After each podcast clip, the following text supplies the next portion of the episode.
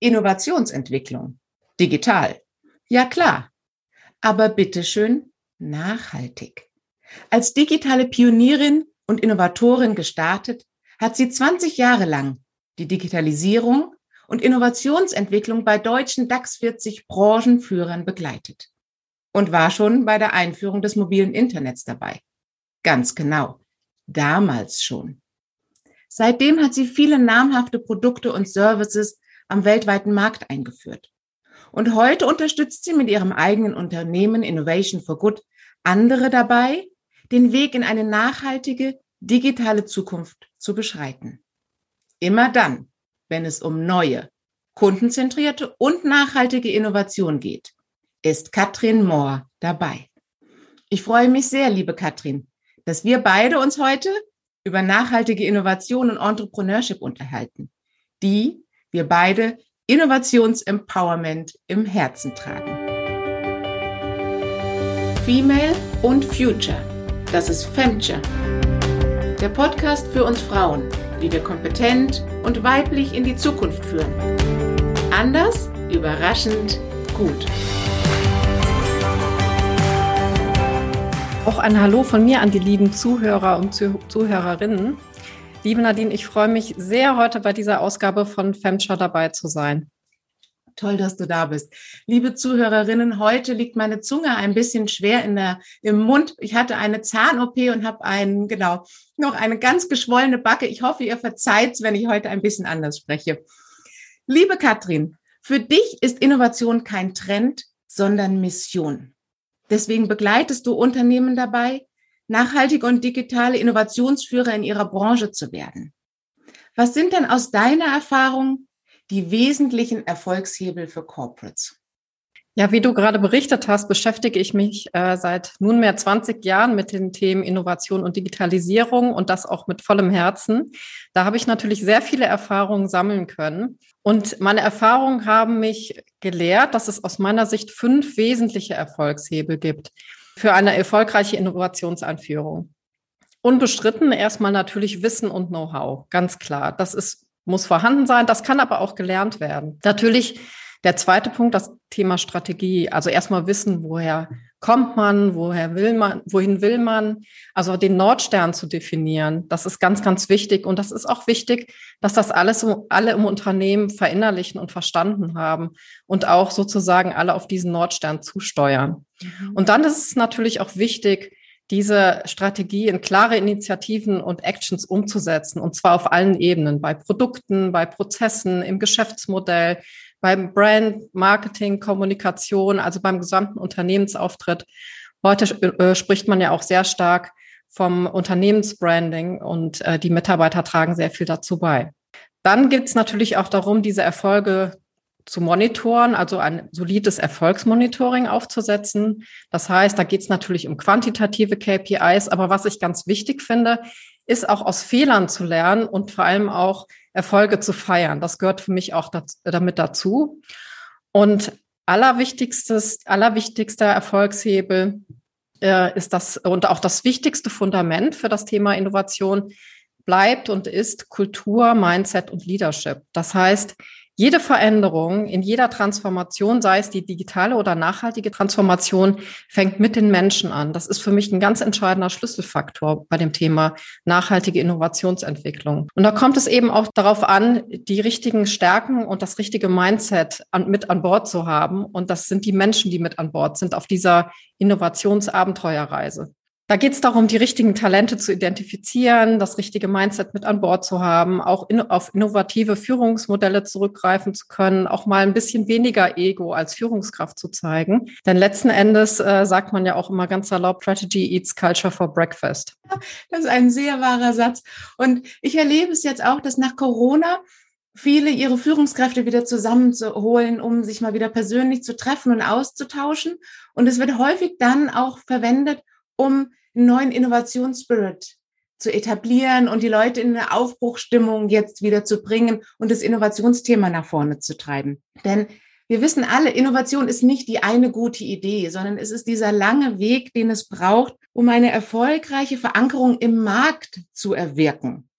Und Wie wichtig ist aus deiner Sicht da das Ökosystem, also auch die menschlichen Bedürfnisse und die Glaubenssätze sowohl der Mitarbeitenden, aber auch der Kunden? Ja, erstmal spielt das Ganze eine ganz, ganz große Rolle. Denn erstmal gilt die maßlose Bedürfnispyramide, die wir, die ihr vielleicht alle kennt, äh, als Basis für unser Tun und Handeln. Und auch wenn wir oft Dinge wie Gesundheit ignorieren, es ist einfach da und äh, das ist etwas, was, was wir als Menschen auch benötigen und das spielt in allen Bereichen eine Rolle. Und es ist eben wichtig, auch ähm, diese menschlichen Bedürfnisse und Glaubenssätze konkret anzuschauen, zum Beispiel bei der Produkt- oder Serviceentwicklung. Es ist wichtig, dass ich das Problem des Kunden identifiziere. Ja, was sind seine Bedürfnisse? Welches Problem kann ich für ihn lösen? Aber auch eben in der Zusammenarbeit bei Mitarbeitern zu schauen, was sind Bedürfnisse, die dort eine große Rolle spielen. Und wichtig ist auch, glaube ich, zu verstehen, oft behindern uns Glaubenssätze auch im Alltag. Ja, es geht auch darum, immer mal wieder selbst zu reflektieren, zu schauen, hm, habe hab ich da nicht irgendwie ein,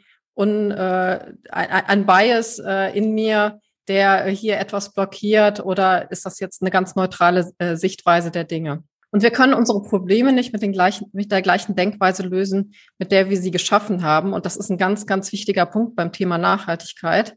das hatte auch Albert schon Einstein.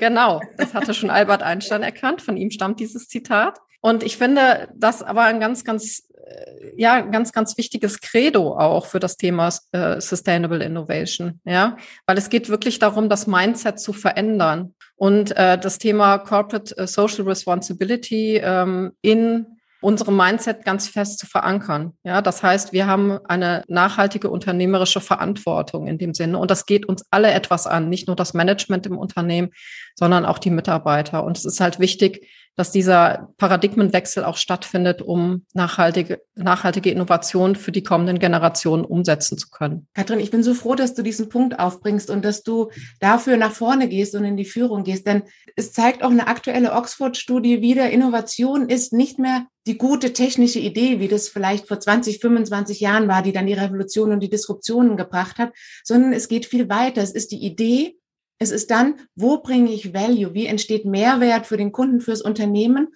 Und die entscheidende Dimension ist, was generiert es für einen Impact? Fürs Unternehmen, für die Mitarbeitenden, für die Welt und für die Kunden. Und genau da geht es hin. Und wir sehen ja, dass gerade im Social Entrepreneurship jetzt so viel passiert. Auch Investoren erkennen die Chancen dort und geben dort mehr Gelder rein. Also es ist gerade ein tolles Momentum genau für diesen Nachhaltigkeitsaspekt. Was genau verstehst du denn darunter? Und inwieweit kann das denn der Gamechanger für langfristigen Erfolg sein? Also Nachhaltigkeit besteht für mich erstmal aus dem Dreiklang, Dreiklang People, Planet and Profit. Das heißt, mein Tun und Handeln sollte danach ausgerichtet sein. Und das heißt auch nicht nur ökonomisches Wachstum zu generieren, also voll und ganz auf das Ziel Maximize Profits zu gehen, sondern auch die anderen Aspekte zu betrachten, nämlich das Thema Ökologie und das Thema Sozial. Das ist etwas, wonach sich das ganze Unternehmen ausrichten muss. Heute wird nicht so agiert in den meisten Unternehmen, ja. Denn die Ressourcen sind in allen Bereichen endlich. Also wir sehen das heute. Climate Change ist in aller Munde. Wir sitzen heute hier beide, glaube ich, in München äh, bei Temperaturen über 30 Grad, ja, schon seit Tagen.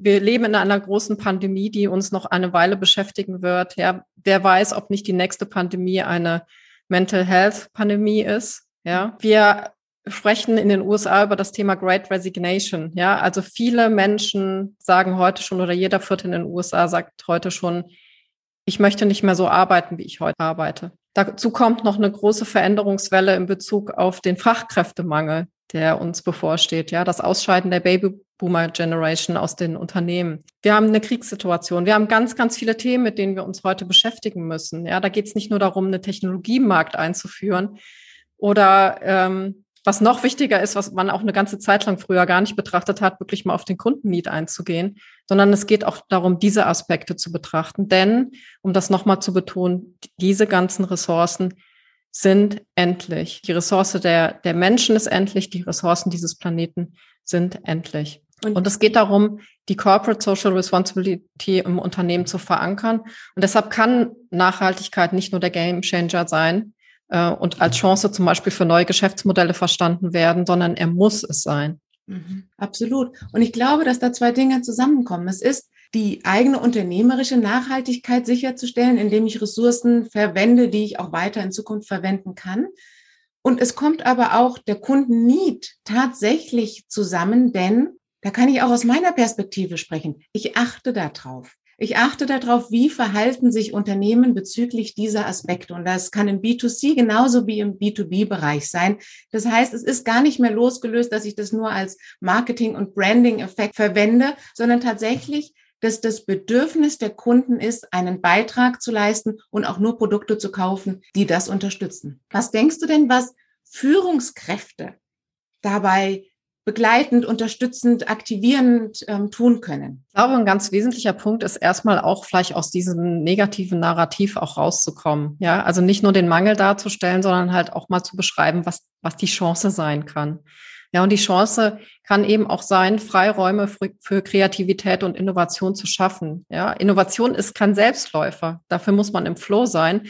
Und das schafft man nur, wenn man auch eine, eine entsprechende Umgebung schafft. Das heißt, mal bewusst aus den Routinen rauszugehen. Die Weltentdecker von früher haben auch kein neues Land gefunden, in dem sie sich in gewohnten Gewässern aufgehalten haben, sondern die sind rausgefahren. Die haben entdeckt, die haben auch mal Schiffsbruch erlitten, ja, und äh, haben dann vielleicht äh, trotzdem im nächsten Hafen die Möglichkeit gefunden, wieder ein neues Schiff aufzubauen. Ja, das gehört alles mit dazu. Ähm, und ich finde es aber auch wichtig, als Leader dem Team den Rücken zu stärken, ähm, wirklich darauf zu achten, dass, dass sich eine gesunde Failure Culture entwickelt, ja, dass es nicht schlimm ist, auch mal einen Fehler zu machen, ja. Also in den USA, wenn man sich dort mit den Leuten unterhält, wird direkt danach gefragt, wie ist denn deine Fuck-up-Story von deinem Startup, was du vielleicht mal gegründet hast? Und da ist es ganz normal, dass diese Geschichten auf den Tisch kommen. Ja, bei uns wird das eher alles unter den Teppich gekehrt.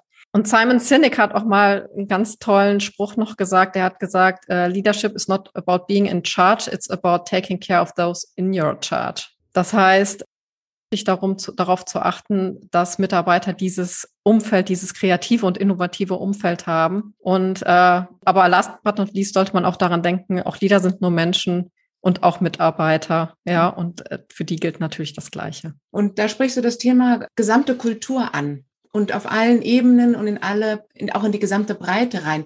Und ich rede auch immer gerne von ähm, psychologischer Sicherheit. Denn wir alle wissen, wenn wir uns sicher fühlen, wenn wir uns in einem vertrauten Umfeld bewegen, dann sagen wir nicht, oh, ich habe da mal eine dumme Idee. Das ist doch ein Schmarrn. Nein, das ist eine Idee. Und die bringe ich jetzt mal vor und die bespreche ich im Team und hole mir die Meinungen der anderen ein. Oder ich habe da mal eine saublöde Frage. Also da weißt du schon als Führungskraft, okay, ich muss hier an der psychologischen Sicherheit arbeiten. Denn wenn deine Mitarbeitenden mit solchen Sätzen anfangen, dann machen sie sich schon klein, bevor sie überhaupt mit dem Wesentlichen rauskommen. Und das sind so Indizien dafür, hm, schaut mal drauf, ob ich vielleicht die Atmosphäre doch nicht so zur Verfügung stellen kann, dass jeder sich vertraut und sicher einbringen kann. Denkst du, wenn wir da an weibliche Führungskräfte denken, dass wir da was schon besonders gut können oder dass es hilft, uns selber und unser Team in so eine Innovationsatmosphäre reinzubringen? Also ich denke, dass nicht nur Frauen bestimmte Skills wie zum Beispiel Veränderungsoffenheit, Kreativität oder Innovation äh, zugesprochen werden können. Ja, also für mich ist es vielmehr die Art und Weise, wie wir führen und nicht wer führt, ob Mann oder Frau. Das würde ich als Human Leadership bezeichnen, also die Art und Weise, wie wir führen. Und Human Leadership bedeutet für mich eben auch ein hohes Bewusstsein und Empathie zu haben, die Perspektive des anderen einzunehmen. Das stellt für mich einen ganz, ganz wichtigen Nährboden dar, dass Nachhaltigkeit in allen Facetten gedeihen kann, sozial, ökologisch und ökonomisch. Mhm. Denn es geht hier auch ein Stück weit um das Thema Moral und Verantwortung bei diesem ganzen Thema. Und das schaffe ich nur, wenn ich auch ein Stück weit meine menschliche Seite zeigen kann und darf und dafür sorge, dass das andere auch können.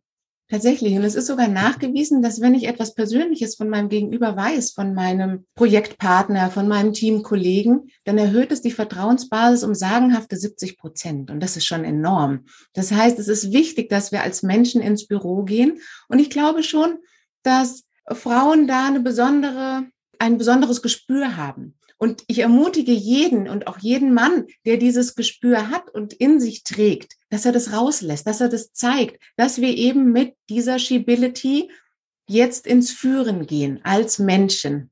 Und Empathie ist da die Zukunftsstärke überhaupt. Hat sogar McKinsey jetzt entdeckt und auf ihre Liste für die Future Skills gesetzt. Juhu! Yeah. Deine beste Freundin mag an dir deine hohe Empathiefähigkeit und auch deine Feinfühligkeit. Wie hat dir denn das beruflich und vielleicht auch schon speziell bei Innovationen schon geholfen? Also diese Stärke hat mir schon oft geholfen und es hat auch lange gedauert, bis ich das als Stärke verstanden habe, weil oft wird das wird Feinfühligkeit und Empathie als starker Gegenpol zur Durchsetzungsfähigkeit verstanden oder missverstanden vielmehr. Also wo hat mir die Stärke geholfen? Natürlich bei der Produkt- und Serviceentwicklung, denn bei Innovation geht es natürlich neben einer soliden Planung und einer, einer, quantitativen Abschätzung auch immer um eine Art Wette. Ja, also hat dieses Produkt oder Service wirklich Akzeptanz am Markt auch? Und diese Wette möchte man natürlich bestmöglichst absichern. Und das macht man im Service Design damit, indem man dem Kunden ganz genau zuhört. Ja, indem man versteht, was ist eigentlich das Kundenproblem, das der Kunde hat, was er vielleicht auch gar nicht so richtig artikulieren kann, sondern durch, was man durch Beobachtung rausfindet? Und wie kann ich dafür eine Lösung schaffen? Also das ist zum Beispiel ein Feld, in dem mir das total geholfen hat. Zweites wichtiges Feld natürlich immer bei der Auswahl und beim Recruiting von Talenten und bei der Zusammenstellung von Teams. Also mir hat es immer besonders Freude bereitet, wenn ich festgestellt habe, die sind mega divers, aber die haben total Spaß, sich auch in der Freizeit zu treffen und wirken so toll miteinander, obwohl sie sehr, sehr unterschiedlich bringen und sehr unterschiedliche Stärken mit an den Tisch bringen. Das hat mir immer super viel Spaß gebracht und da hat eben Feinfühligkeit und auch diese Sensibilität eine ganz, ganz große Wirkung äh, für mich gehabt. Und auch in der Zusammenarbeit mit vielen Partnern. Innovation bedeutet ja auch immer Open Innovation zu betreiben. Das heißt, offen zu sein für Partnerschaften, um gemeinsam Innovation voranzutreiben. Und da war es natürlich auch ganz, ganz wesentlich, immer zu schauen, wer ist denn der richtige Partner? Wo funktioniert denn das auch in diesem interdisziplinären Team auf der menschlichen Ebene? Mhm. Und das war in dem Zusammenhang auch immer ein ganz großer Erfolgsfaktor, halt diese Empathie im Bereich der Zusammenarbeit zu besitzen. Also heute bin ich sehr froh, als empathischer und feinfühliger Mensch zu gelten. Schön. Oh, ist das ein tolles Statement. Das freut mich sehr. Da möchte ich gerne unterstützen, dass wir diese Botschaft nach draußen bringen, dass das Erfolgsfaktor für unternehmerisches Gelingen ist. Wunderbar. Das ist eigentlich ein so wunderschöner Abschiedssatz, aber ich möchte dich noch was fragen. Was wäre denn so dein Praxistipp, wenn ich jetzt als Leaderin Innovationen starten möchte, wenn ich so den Mindset stärken möchte? Hast du da einen Praxistipp für uns? Also der Praxistipp ist einfach mutig sein und loslegen. Ja, nicht lange drüber nachdenken, nicht lange planen, sondern ins Machen kommen, offen sein für alles, auch offen sein, vielleicht mal einen Fehler zu machen. Das gehört zum Thema Entrepreneurship dazu, zum Thema Gründen mit dazu und vor allem auch den Support von anderen zu suchen. Ja, da draußen existiert ein wunderbar großes Netzwerk und wenn wir es schaffen, uns gegenseitig sozusagen die Räuberleiter zu geben, dann werden wir alle ein ganz, ganz tolles, großes und erfolgreiches Abenteuer erleben. Wunderbar. Liebe Katrin, ich danke dir für dieses tiefe und wissenswerte ähm, Interview. Herzlichen Dank dafür. Danke dir auch, lieber Nadine. Alle Informationen zu Katrin, ihrem Unternehmen und wie ihr mit ihr Kontakt aufnehmen könnt, findet ihr natürlich in den Show Notes. Und wenn ihr jetzt überlegt, wie ihr eure eigene Innovationskraft stärken könnt, dann sucht euch einfach einen passenden Termin und wir sprechen gemeinsam darüber. Ich freue mich auch auf die nächste Folge, da spreche ich mit Dalia. Arzt Kittel, bio und fair produziert?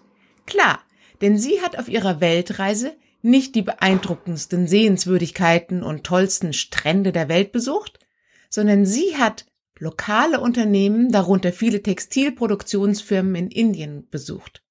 Und in ihren Gesprächen mit den Arbeitern, oft den Frauen vor Ort, lernte sie viel über deren Herausforderungen, aber eben auch über deren Potenziale. So mobilisierte sie all ihre Visions- und Tatkraft und gründete Green Textile, ein Start-up für ökologische und faire Kleidung für den medizinischen Bereich. Wir hören uns entweder persönlich oder in der nächsten Folge. Ich freue mich auf euch.